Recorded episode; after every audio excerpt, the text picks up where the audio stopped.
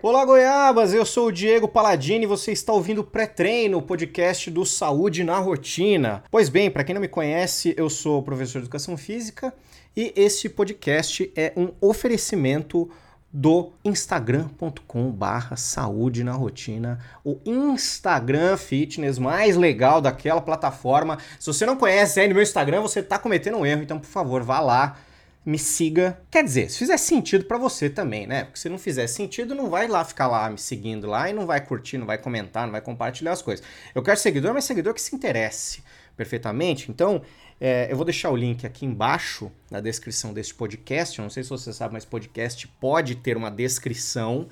Então, não precisa necessariamente ser para ouvir. Você pode clicar ali embaixo e descobrir este link para chegar lá no Instagram mais rapidamente possível. Você pode também ir lá direto no seu aplicativo e procurar saúde na rotina. E aí você me segue lá também. Tá bom?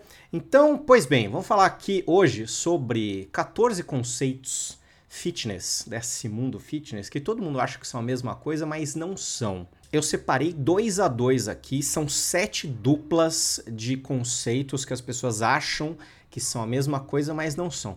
Eu vou começar com low carb e reeducação alimentar. Por quê? Porque tem gente que manda mensagem para mim e fala: ah, por sua causa eu comecei low carb. E para quem não sabe, eu não gosto desse mundo low carb. Eu acho que esse mundo low carb foi povoado por picaretas, por gente que durante anos quis enganar as pessoas se aproveitando da falta de conhecimento delas sobre exercício, sobre a diferença entre perder peso e emagrecer, para vender porcaria, vender curso, vender e-book, vender, enfim, é, consultoria, uma picaretagem sem fim. Como se o mal da alimentação fosse o carb, o carboidrato né? E aí uma alimentação que reduzisse, tirasse carboidrato, transformasse diretamente aquela alimentação numa alimentação boa, né? E enfim, isso ficou um conceito infelizmente muito popular porque as pessoas associaram o, a perda de peso que você tem tirando o carboidrato da sua alimentação com emagrecimento. E muitas vezes o que acontece não é emagrecimento. Você já ouviu aqui o podcast em que eu expliquei a diferença entre perder peso e emagrecer. E quando você tira o carboidrato da sua alimentação, seu corpo vai consumindo essas reservas de carboidrato que você tem, vai embora a água também. Vai embora a água do seu corpo também. E aí essa água, que não é muito saudável você ficar perdendo água, a gente tem que ter água no corpo, o corpo funcionar. Só que as pessoas não entendendo bem o que estava saindo do corpo delas e só buscando cegamente um peso menor, acabam sendo muito seduzidas por esse conceito low carb. Obviamente que tem gente que come muita comida e, por consequência, muito carboidrato. Então, para essas pessoas, reduzir o carboidrato faz algum sentido. Agora, o conceito todo de dieta low carb é um conceito que levou muita gente a ter problema de saúde, a desenvolver distúrbio alimentar, enfim. É um inferno, é um inferno. Então, o termo low carb é, você pode considerar uma dieta ou um conjunto de dietas que preconizam a menor ingestão de carboidrato tá? Tá no nome, low carb. É isso. Reeducação alimentar é outra coisa. Reeducação alimentar é o ato de estar sempre aprendendo e se educando sobre alimentação.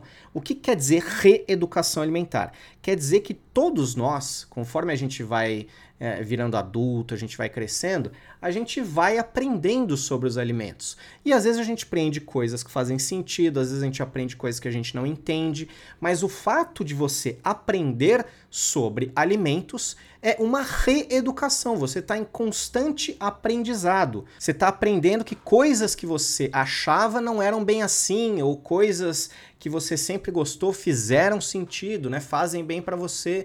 Então, isso é reeducação alimentar, não é low carb. Né? Low carb é esse conjunto de dietas que você segue.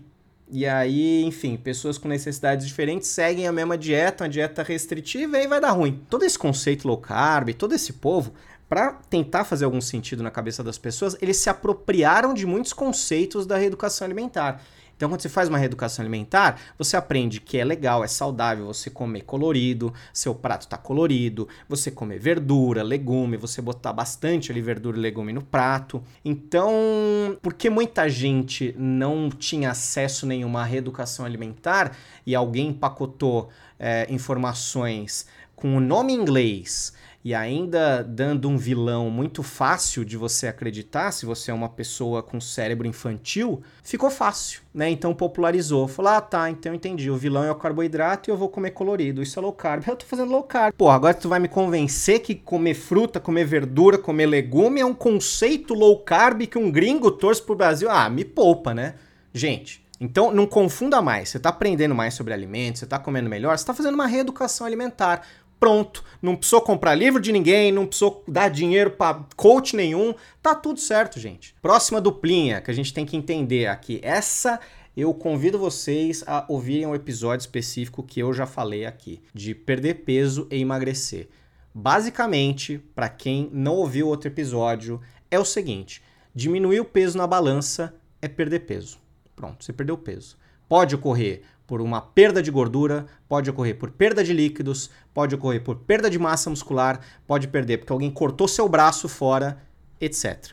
Então, não necessariamente é uma coisa saudável, tá bom? Perder peso. Emagrecer é outra coisa. Emagrecer é diminuir o seu percentual de gordura corporal. Então, quando você está treinando e está com 70 quilos, 70 quilos e 15% de gordura corporal, e você treina, ganha massa muscular, passa a pesar 80 quilos, só que tem 10% de gordura corporal, você ganhou peso e reduziu o percentual de gordura corporal. Você emagreceu. Beleza? Não esquece mais isso. Emagrecer tem a ver com percentual de gordura. Próxima duplinha é o contrário, ganhar peso e engordar. Né? Ganhar peso é aumentar o número na balança. Então você vai aumentar o número na balança, seja por retenção de líquido, seja por ganho de músculo, né? de massa magra, ou seja por ganho de gordura. Tá? Engordar é aumentar o percentual de gordura corporal. Engordar, nós estamos falando de gordura. Tá? Ganhar peso pode ser qualquer coisa. Pode ser inclusive o exemplo reverso que a gente deu do braço. Se alguém chegar e implantar um braço em você, se alguém costurar um braço na sua barriga, você vai ter três braços e vai ter ganho peso. Só que você não vai ter engordado. Tá? Então, pronto. O braço acho que é um exemplo que deixa mais claro aí para todo mundo. Próxima dupla para a gente comparar: alongamento e aquecimento. Alongamento, o que, que é? São exercícios que servem para relaxar ou trabalhar flexibilidade corporal. Aquecimento, você pode considerar medidas de preparação para a atividade física que vem a seguir. Então, quando você vê alguém pegando a articulação, dobrando, esticando ali, a pessoa está alongando. Você pode fazer um alongamento estático, pode fazer um alongamento dinâmico. Um alongamento dinâmico, que você vai esticando, dobrando, esticando dobrando, esticando dobrando, né? Flexionando, estendendo, flexionando, estendendo. Você vai mexendo o corpo e aquilo pode ir virando também um aquecimento. Mas basicamente, o alongamento, ele ou serve para você relaxar no fim do treino, no fim do dia, no meio do expediente, ou para ganhar flexibilidade, né? Quando você vai ver essa diferença, você tem que pensar que para ganhar flexibilidade, você tem que chegar no teu limite daquela articulação, daquele músculo que você está alongando e tentar ir um pouquinho a mais, né? Tentar passar um pouquinho do limite e segurar ali, sentindo que ele está esticando, né? Quase uma dorzinha. Quando você está relaxando, não tem necessidade de chegar nesse ponto, né? Você chega ali no seu limite e segura alguns segundinhos. Tá? Um treinamento de flexibilidade exige que os alongamentos sejam feitos uh, desafiadoramente. Nossa, eu não, acho que eu nunca falei essa palavra mas de maneira desafiadora. Mas alongamento também pode ser uma coisa mais relaxante.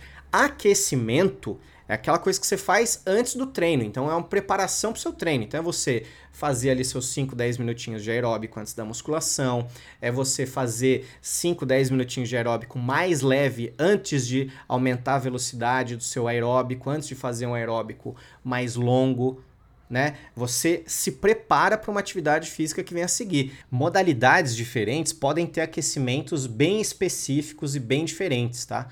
Um exemplo mais é, conhecido talvez e prático, né, para a vida de, da maioria das pessoas, seja a da musculação.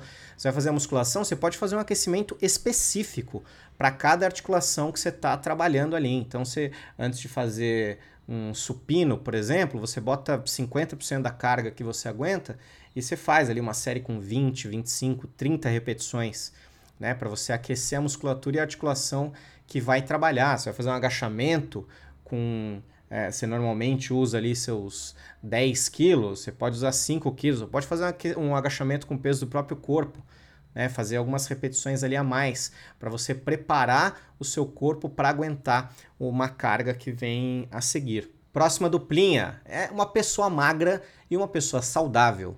Não são sinônimos. Tá? A pessoa magra é a pessoa que tem um percentual de gordura baixo. Então, se não é uma pessoa com percentual de gordura baixo, você fala que aquela pessoa é magra. Agora, uma pessoa saudável é uma pessoa que tem todos os exames em dia, tem uma vida ativa e tem um bem-estar físico e mental. Quando você vê alguém magro, você não sabe como é que estão os exames daquela pessoa, você não sabe se ela tem uma vida ativa, você não sabe como está o bem-estar físico e mental dela. Então não dá para supor que aquela pessoa que é magra é saudável, tá? Isso é um preconceito que você está tendo.